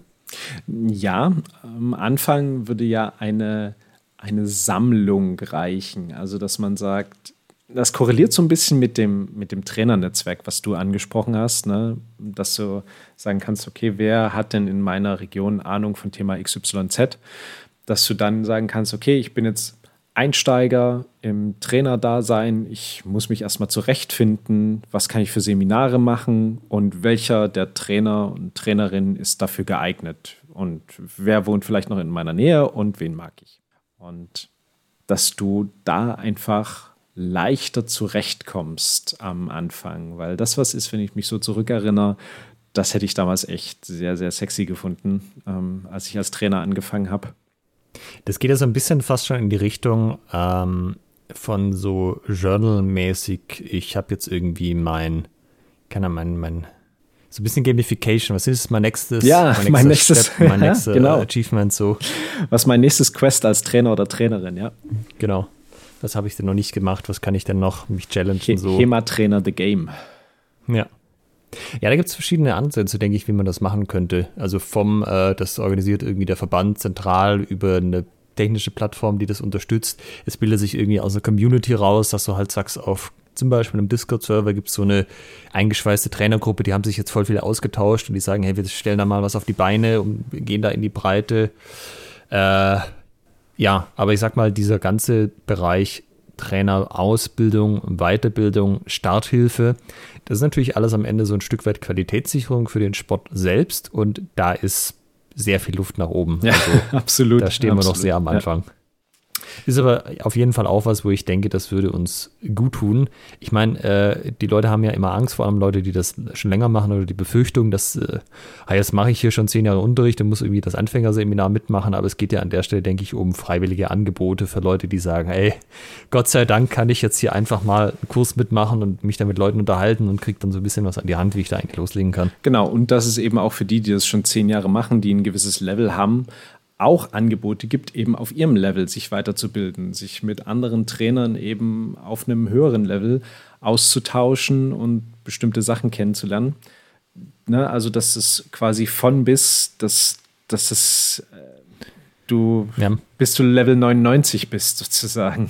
Ähm. Das Problem ist ja so ein bisschen, dass das alles ehrenamtlich passiert, weil wenn natürlich da Geld zu machen wäre und das okay wäre, wenn das jemand sozusagen als ein Business aufzieht, dann wirst du das wahrscheinlich relativ schnell kriegen. Aber äh, mit diesem ganzen ehrenamtlichen Konstrukt ist wahrscheinlich halt immer schwierig, da Leute zu finden, die sich dann so richtig reinhängen und reinhängen wollen auch. Ja, ich sag mal, wenn die Trainer und Trainerinnen einen Mehrwert davon haben, also die dann für ihre Dienstleistung entsprechend bezahlt werden, sei es jetzt ein Seminar oder sei es irgendwie eine, eine Ausbildung, die sie geben, dann lohnt sich das ja. Dann haben die ja ein Interesse ja. daran teilzunehmen und daran auch mitzuwirken. Und vielleicht auch selber einen gewissen Teil zu bezahlen da rein, womit man dann eben jemanden bezahlt, wo man sagt, hier kannst du mal dich um die Pflege der Webseite von diesem, ähm, von diesem Ding da kümmern ähm, wie auch immer man das dann nennt. Ja. Ähm, also ich glaube, darüber, das könnte schon, könnte schon funktionieren. Was ich mir noch wünschen würde, wäre dann, dass jemand auf deutschem Boden ein großes internationales Turnier aufzieht. Also mit international meine ich jetzt nicht, dass dann halt ein paar Österreicher und Schweizer da noch hinkommen, sondern dass dann halt wirklich Leute aus Frankreich, Polen, Italien hinfahren, vielleicht noch die Schweden irgendwie runterfliegen und die Finnen und so weil Deutschland ist, was die ganze Wettkampfszene angeht, schon immer noch relativ isoliert. Also wir machen halt unsere Events auf Deutsch.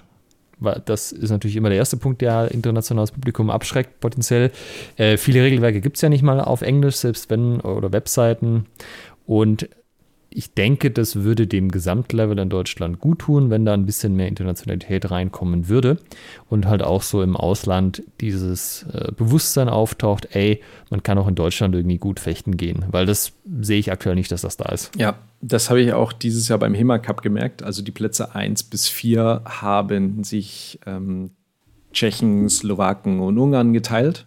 Äh, beste Deutsche kam dann auf Platz 5. Ja. Und also das hat schon der Qualität äh, dieses Turniers sehr, sehr geholfen. Also da, da war schon ein bisschen was da dahinter. Und das ist auch was, was ich so ein bisschen mit dem HEMA Cup anstrebe.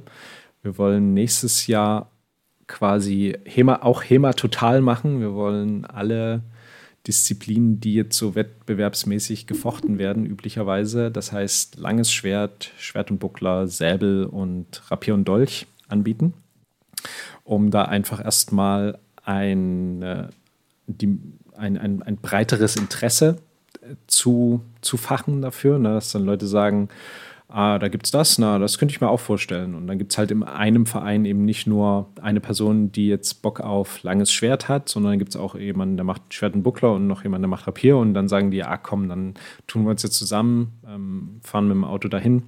Dann lohnt sich das für uns. Ähm, Wäre jetzt tatsächlich mein nächster Punkt gewesen, also dass wir auch mehr von diesen Mischsachen haben, wo es nicht nur langes Schwert ist, dass eben das passiert, was du sagst, dass sie einfach verschiedene Leute zusammentun können oder zusammen zum Beispiel hinfahren können, aber auch, dass andere Leute sich denken, hey, wenn ich da jetzt eh schon hingehe, ich äh, fechte zwar vielleicht jetzt nicht so viel Waffe X, aber ich würde auch mal am Turnier teilnehmen und dann entsprechend halt umgekehrt auch wieder sagen, ja gut, das habe ich mich schon angemeldet, dann gucke ich aber auch, dass ich mich da entsprechend vorbereite, mit der Waffe vielleicht auch noch mehr mache. Also dass nicht nur so der Fokus komplett beim ähm, Langschwert liegt, sondern auch da Leute so ein bisschen mehr links und rechts schauen, weil es auch entsprechende Angebote gibt. Ja. Und da kann ich auch schon den Termin verraten. Also könnt ihr euch jetzt direkt einschreiben in den Kalender. Der 22. und 23. Juni 2024 wird der Dresdner HEMA Cup stattfinden. Mit besagten Waffen. Also Langschwert für Männer und Frauen. Anfänger wollen wir auch dazu nehmen und dazu Säbel, Schwert und Buckler, Rapier und Dolch. Und äh, die Webseite haben wir jetzt und das Regelwerk hatten wir in der Tat jetzt zwangsweise, weil uns quasi die Osteuropäer überlaufen haben und dann immer gefragt haben, where is information in English, please? Ja.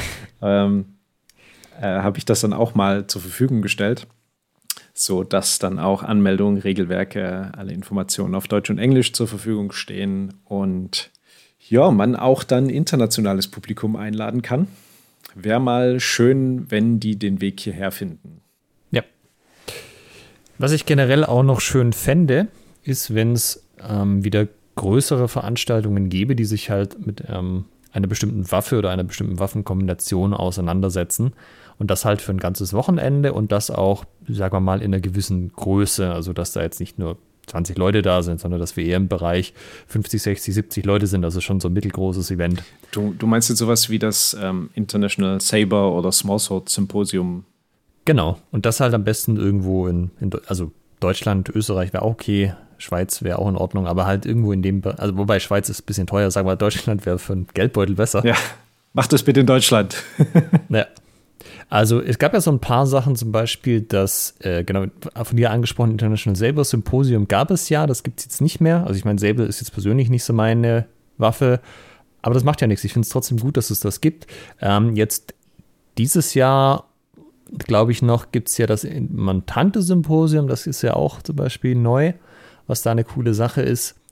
Ähm, aber zum Beispiel für Rapier haben wir das in der Form also es gibt so einzelne Events, zum Beispiel Rapier Vienna, wo du halt ein Wochenende lang nur Rapier hast und so. Ähm, ja, wo dann halt auch Leute, sagen wir mal, international kommen, aber schon eher halt aus den Ländern um Österreich drumherum. Aber einfach solche Sachen, wo das auch ein bisschen größer aufgezogen ist, ein bisschen internationaleres Publikum vielleicht auch da ist, mit auch internationaleren Trainern oder halt eine gute Mischung, sagen wir mal. Äh, davon würde ich mir auch mehr wünschen und ja. Aber da, da interessiert mich zum Beispiel, wir haben ja auch äh, angesprochen, Aachen, heute soll es darum gehen, was hält uns davon ab? Also, ja. was hält dich bisher davon ab, das bei den Schwabenfedern aufzuziehen? So ein internationales Rapiersymposium zum Beispiel. Äh, das ist sehr gut, dass du fragst. Habe ich tatsächlich schon überlegt, ob ich das machen kann, will oder soll. Äh, das Problem ist nur, wenn du das größer aufziehst, ist natürlich ein gewisser Organisationsaufwand. Und das wird sich also ich sag mal, nicht nur bei mir, sondern auch bei den Leuten aus dem Verein, die da potenziell ja dann helfen müssen, sollen. Also ganz alleine kann man sowas nicht machen. Man braucht immer spätestens am Tag des Events noch ein paar Leute, die verschiedene Aufgaben übernehmen, weil man sich ja nicht dreiteilen kann. Und nachdem wir ja schon zwei große Events machen, nämlich den Schwabenhau im September und das Symphonie im Februar, äh, sind wir da wahrscheinlich, also wäre ein drittes größeres Event, was dann ja auch schon immer noch der Großteil der Leute nicht ficht, wahrscheinlich zu viel. Also ich schätze das so ein, dass das einfach ähm, die, den Mitarbeitswillen der Leute überstrapazieren würde und auch bei mir kappermäßig dann irgendwann nicht mehr hinhauen würde. Also wenn wir jetzt irgendwie zum Beispiel gesagt hätten, Symphonie ist nicht mehr, mhm. dann hätten wir im ersten Halbjahr quasi Platz gehabt für was Neues, Großes. Ja. Dann hätte man das schon platzieren können. Aber so wie es jetzt gerade ist, habe ich das Gefühl, die zwei Sachen als großes Ding, dann dazwischen noch ein paar kleinere Sachen, wie dass die Leute halt noch bei einem Seminar sind, aber müssen sie nichts mitorganisieren, da sind sie nur da. Äh, das reicht wahrscheinlich auch und sonst wäre es zu viel. Also einfach bei uns wäre dann orgamäßig irgendwann Schluss. Ja, das kann ich nachvollziehen, das verstehe ich. Also kleinere Sachen ist kein Problem, ja, aber das ist halt eine gewisse, du brauchst eine gewisse Aufmerksamkeit und Fokus darauf, dass das am Ende dann auch gut wird. Und äh, wir machen jetzt zum Beispiel ja im Dezember ein Rapierturnier, was äh, nicht ich äh, angestoßen habe. Mhm. Ja, also da hat das zum Beispiel funktioniert, dass einer aus dem Verein gesagt hat, er hatte Bock drauf, er will das machen. Aber das ist halt auch so, weißt du, da werden jetzt keine 100 Leute auftauchen wollen. Ja. Das kannst du ja. mit 130 Leuten also Teilnehmern und dann noch entsprechend 50 äh, Prozent davon Aufschlag helfen und so. Das kriegst du irgendwie alles hin. Aber sowas wirklich Größeres im Bereich 70, 80 Leute, da musst du schon ein bisschen dahinterher sein, wie du das dann anstellst am Ende. Ja, verstehe ich.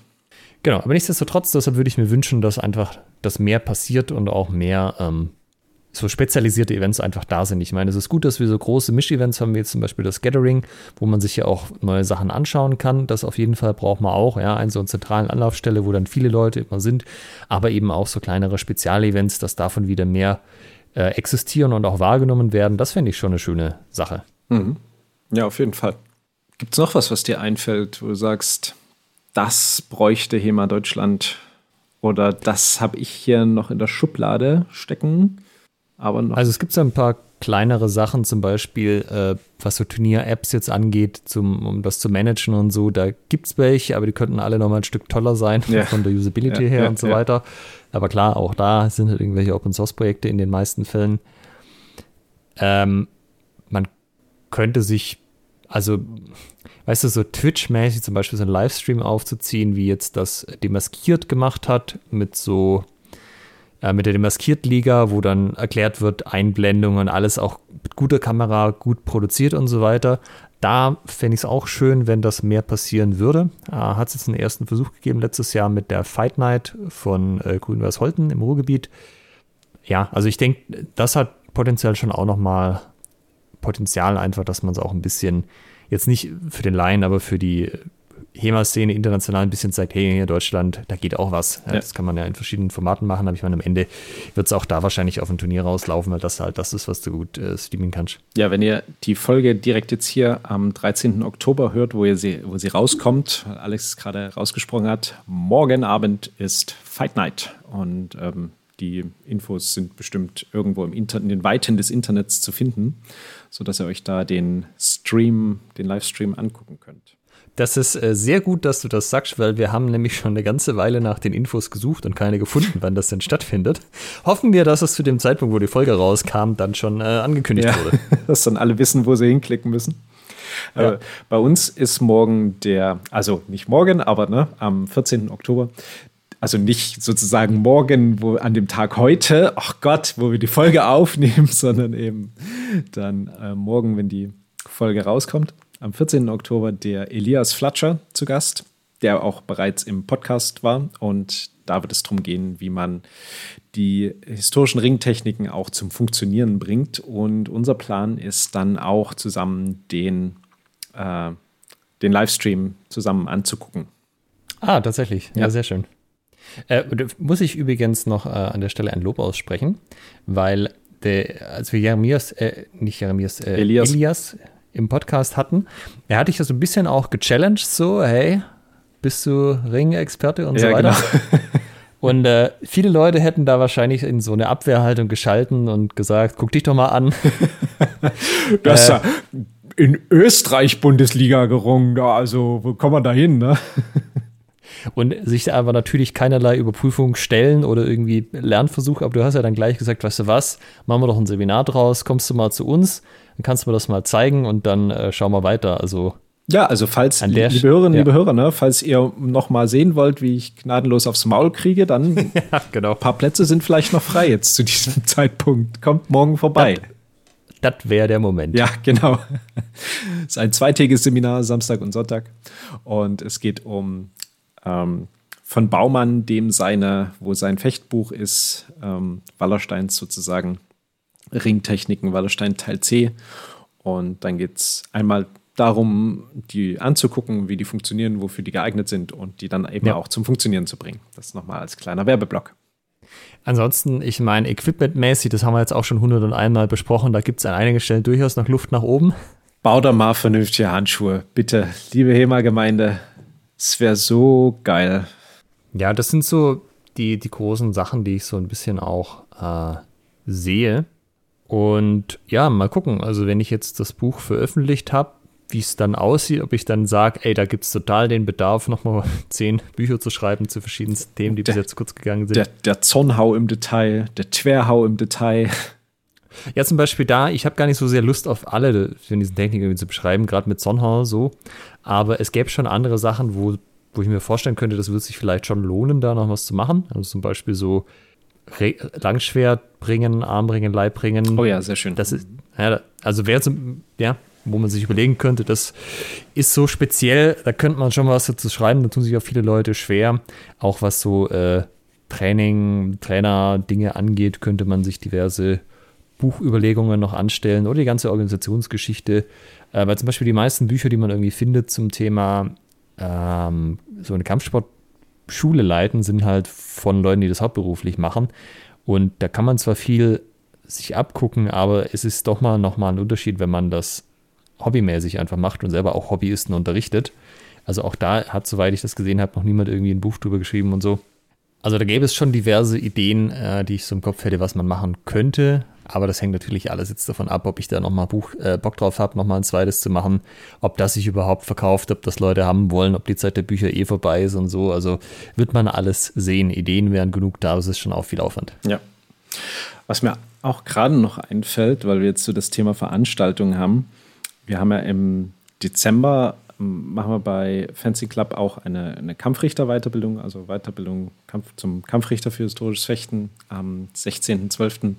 Und das wäre auch noch was, so die Qualität der Kampfrichter und Kampfrichter in Deutschland zu steigern, auch die Community ein bisschen ähm, zu festigen und Personen, die sich da hinstellen um sich beschimpfen zu lassen, auch irgendwie eine, Form von Wertschätzung zu geben, dass es einfach dann auch mehr gibt, die sagen, jo, mache ich, geht klar, ne? dass man irgendwie so eine gemeinsame Community hat, weil man weiß, jo, wir brauchen die Jungs und Mädels. Um, ja, ja. Das natürlich einmal über die Liga, die wir vorhin angesprochen haben, etwas, worüber man das ausbauen kann, aber eben auch so über gemeinsame Weiterbildungsveranstaltungen und wo es dann eben auch mal darum geht, wie lerne ich denn wirklich Kampfrichten? Also nicht nur, was sind die formalen Abläufe, sondern wie lerne ich das Sehen von Treffern, wie kann ich das üben, wie kann ich das im Training reinbringen. Also nicht nur, ja, muss halt so und so viele Gefechte jurieren, sondern äh, das ist wie, wie bringe ich Leuten Fechten bei, ja, muss halt Freikampf machen. Ist eine ja, Methode, also ist eine Methode, klar. Ähm, funktioniert, ja. Aber es gibt bessere Wege und da wollen wir auf jeden Fall ansetzen, ähm, quasi mit unserem Seminar den, den Anfang machen und dort einfach auch eine, eine, höhere Qualität in die Ausbildung und in die Community bringen der Kampfrichterinnen und Kampfrichter. Ja. Ähm, was ich generell auch gut finde, wäre, wenn es mehr so Aktionen geben würde, wo man sich mal gegenseitig besucht und im Training vorbeischaut. Das Dojo Yaburi! also ohne Dojo-Storming ganz respektvoll und so. Aber äh, habe ich das Gefühl, wird in letzter Zeit ein bisschen mehr gemacht, so dass man auch mal sagt, ich habe jetzt irgendwie mal eine Woche Urlaub und fahre noch ein bisschen rum. Aber da würde ich mir auch wünschen, dass es noch ein bisschen mehr passiert. Ist jetzt vielleicht nicht so direkt ein Projekt, aber das ist ja auch, das kann nur gut sein, wenn man auch mal sieht, wie andere Leute an Sachen rangehen. Ja, absolut.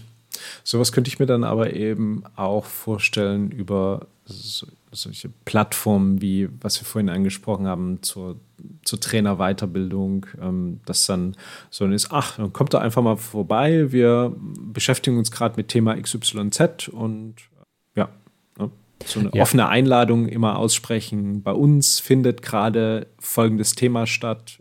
Wer Bock hat, you're welcome. Ja, dass man, also ich würde mir halt wünschen, dass das so ein bisschen in die Kultur einfach einzieht, dass man das macht und dass du quasi, zumindest mal in den großen Städten eigentlich immer irgendwie ein, zwei Leute im Training da hast, die jetzt gerade von außerhalb zu Besuch sind und ähm, das halt einfach normal ist, dass man da mal vorbeischaut und ja. guckt, wie die das so machen. Auf jeden Fall.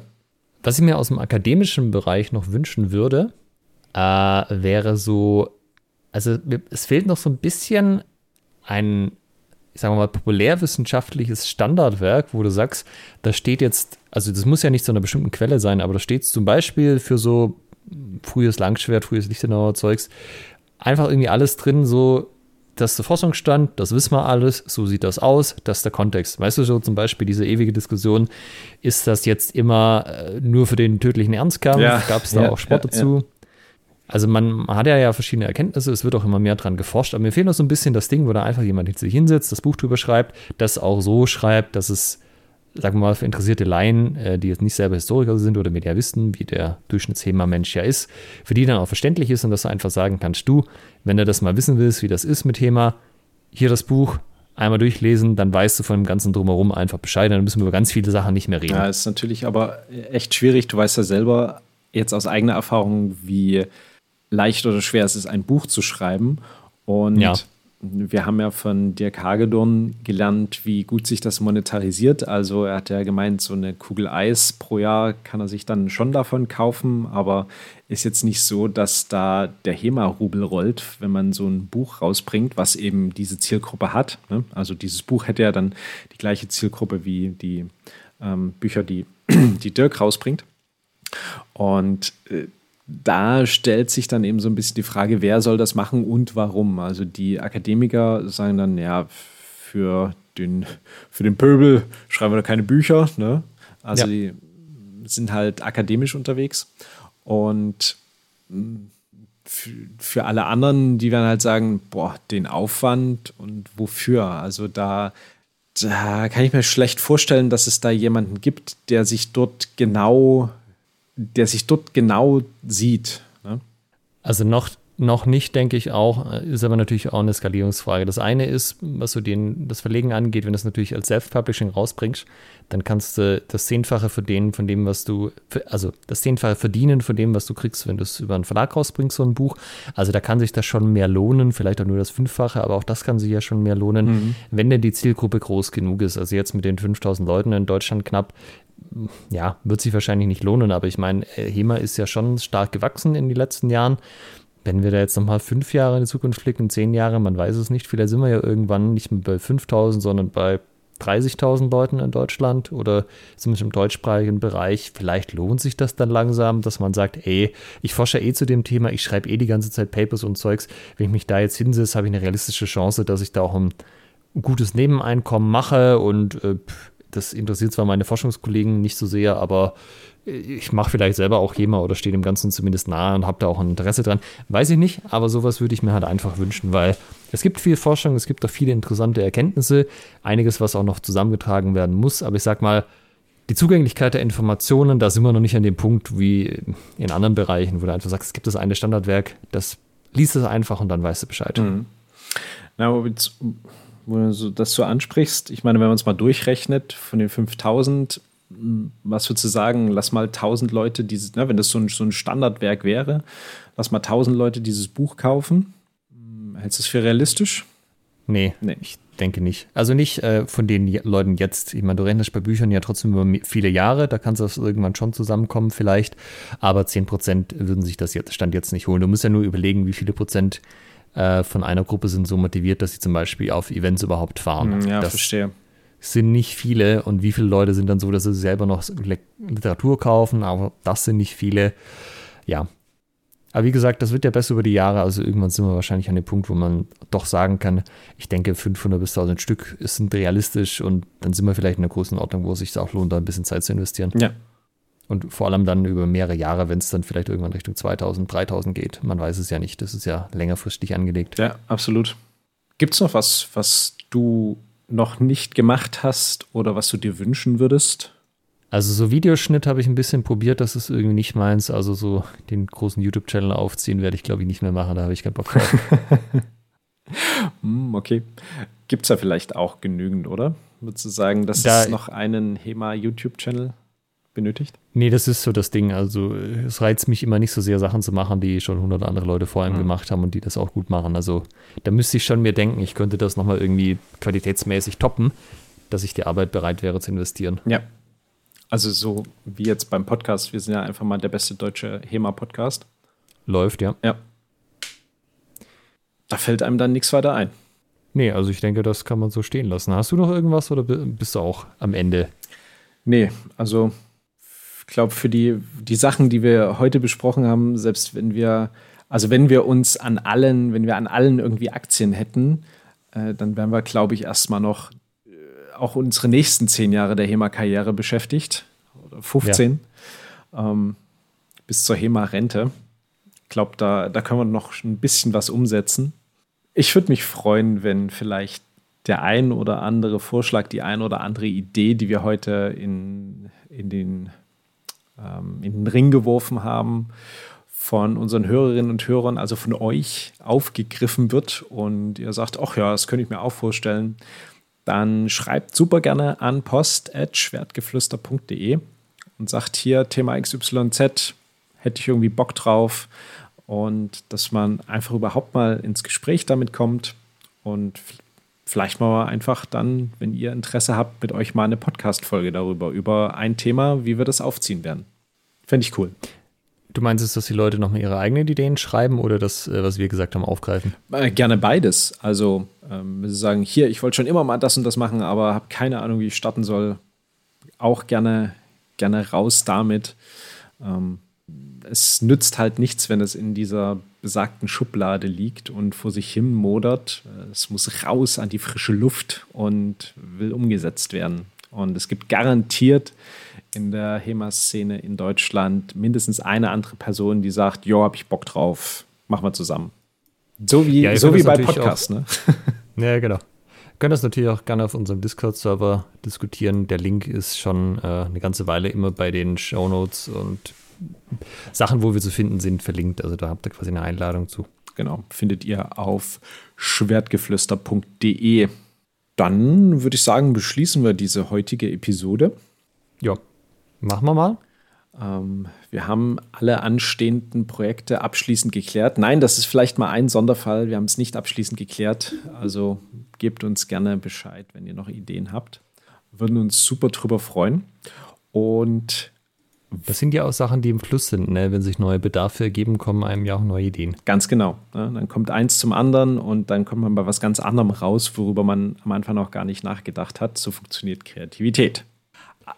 In diesem Sinne, liebe Hörerinnen, liebe Hörer, ihr könnt jetzt die nächsten 14 Tage eure Kreativität freien Lauf lassen, uns E-Mails schreiben, euch vernetzen zu Themen und dann wieder einschalten zu Schwertgeflüster, Deutschlands meistem HEMA-Podcast. Bis dahin, macht's gut. Tschüss. Ciao. Halt bitte noch nicht weglaufen. Ihr könnt diesen Podcast nämlich noch unterstützen. Wenn es euch gefällt, dann tut uns einen Gefallen, gebt uns ein Like auf Facebook oder bei Instagram oder bewertet diesen Podcast bei iTunes und unterstützt uns auch gerne auf patreon.com slash Schwertgeflüster, Schwertgeflüster mit UE und empfehlt diesen Podcast euren Freunden und Feinden weiter.